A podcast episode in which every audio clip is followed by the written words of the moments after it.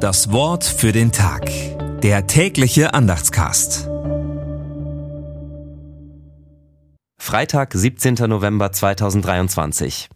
Ich hatte von dir nur vom Hörensagen vernommen, aber nun hat mein Auge dich gesehen. Darum gebe ich auf und bereue in Staub und Asche.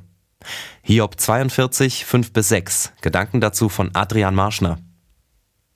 Wiederum findet sich Hiob in Staub und Asche, aber er ist am Ende des Buchs genauso wie der Leser des Buchs ein anderer.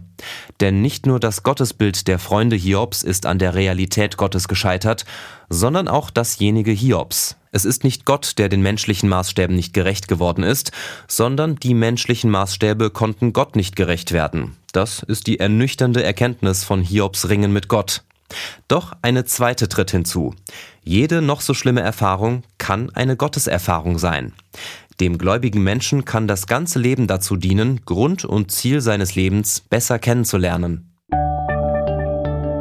Das Wort für den Tag. Der tägliche Andachtscast.